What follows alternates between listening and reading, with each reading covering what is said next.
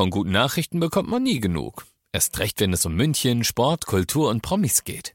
Lesen Sie selbst gute Nachrichten. Heute in der Abendzeitung und auf abendzeitung.de. Abendzeitung. Die ist gut.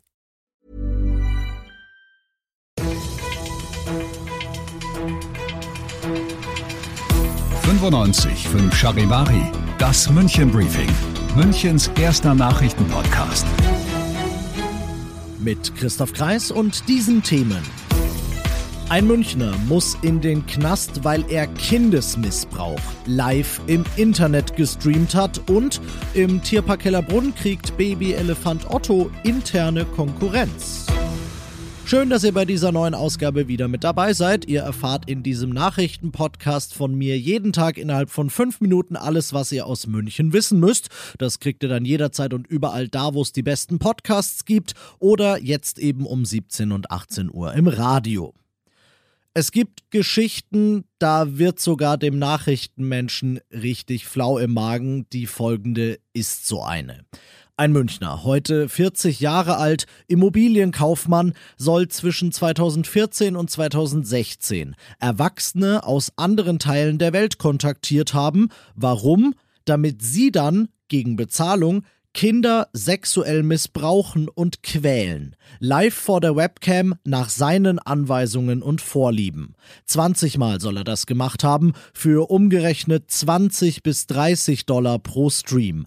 Alle Opfer waren Mädchen zwischen 5 und 14. Dafür hatte ihn die Münchner Staatsanwaltschaft wegen Anstiftung zur Vergewaltigung und zu schwerem sexuellem Missbrauch angeklagt. Weitere Vorwürfe, er soll Kinder in Chats im Internet dazu über überredet haben, sich auszuziehen oder noch weiter zu gehen. Massig kinderpornografisches Material hat er auch noch gehabt. Für all das ist er jetzt vor dem Münchner Landgericht zu sechs Jahren hinter Gittern verurteilt worden. Einen Teil der Vorwürfe gab er über seine Anwälte zu, andere bestritt er.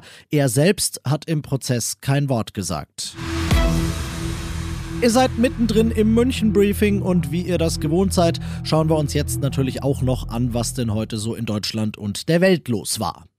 Kanzlerin Merkel scheint die Faxen dicke zu haben. Sie wolle das Infektionsschutzgesetz ändern, heißt es, damit der Bund Kompetenzen kriegt, die bislang bei den Bundesländern liegen, damit wiederum die nicht jedes Mal ihr eigenes Ding machen nach den Bund-Länder-Gipfeln. Die Unionsfraktion im Bundestag startet heute einen ersten Vorstoß in der Sache.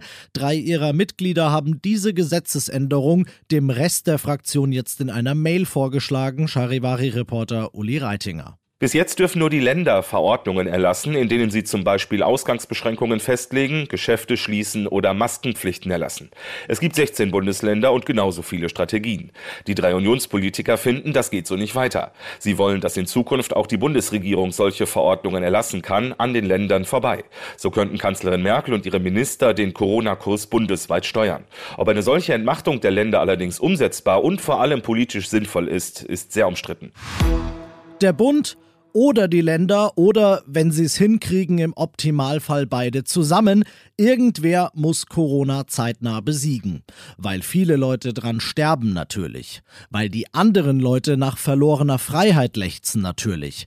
Aber auch, weil diese Pandemie unfassbar viel Geld kostet. Der Bundesrechnungshof schreibt heute in einem Bericht an den Bundestag, der Bund wird derzeit von einer Schuldenlawine mitgerissen. Es gelingt ihm immer weniger, sich aus eigener Kraft zu finanzieren, Charivari-Reporter Tom Gerntke. Es ist das, was sich sicherlich viele seit Pandemiebeginn fragen, wie sollen die Milliarden an berechtigten Hilfsgeldern jemals wieder in die Kassen zurückfließen? Und wer wird das am Ende wirklich bezahlen? Vor kurzem erst hatte Finanzminister Olaf Scholz verkündet, für das laufende Jahr 60 Milliarden Euro mehr an Schulden aufnehmen zu müssen, als ursprünglich geplant. Auch für das kommende Jahr wird mit einer Neuverschuldung von mehr als 80 Milliarden kalkuliert. Die eindeutige Botschaft der Experten, staatliche Mittel werden nicht unbegrenzt zur Verfügung stehen. Und das noch zum Schluss. Der Titel Süßestes Münchner Tierbaby, der war in den letzten Monaten sicher ganz klar an Elefant Otto vergeben, aber ab sofort hat er harte Konkurrenz. Im Tierpark Hellerbrunn tummeln sich jetzt nämlich 14 kleine Kuhne-Kuhne-Schweinchen. Ab sofort im Tierpark besuchbar und für alle, die schon mal vorab Sauen schauen wollen, auf charivari.de bewunderbar.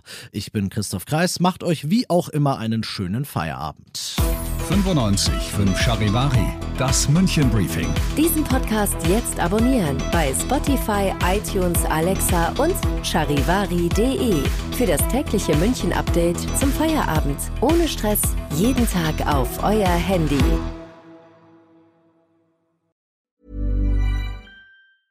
Even when we're on a budget, we still deserve nice things. Quince is a place to scoop up stunning high-end goods for 50 to 80% less than similar brands. They have buttery soft cashmere sweaters starting at $50, luxurious Italian leather bags, and so much more. Plus, Quince only works with factories that use safe, ethical, and responsible manufacturing. Get the high-end goods you'll love without the high price tag with Quince. Go to quince.com/style for free shipping and 365-day returns.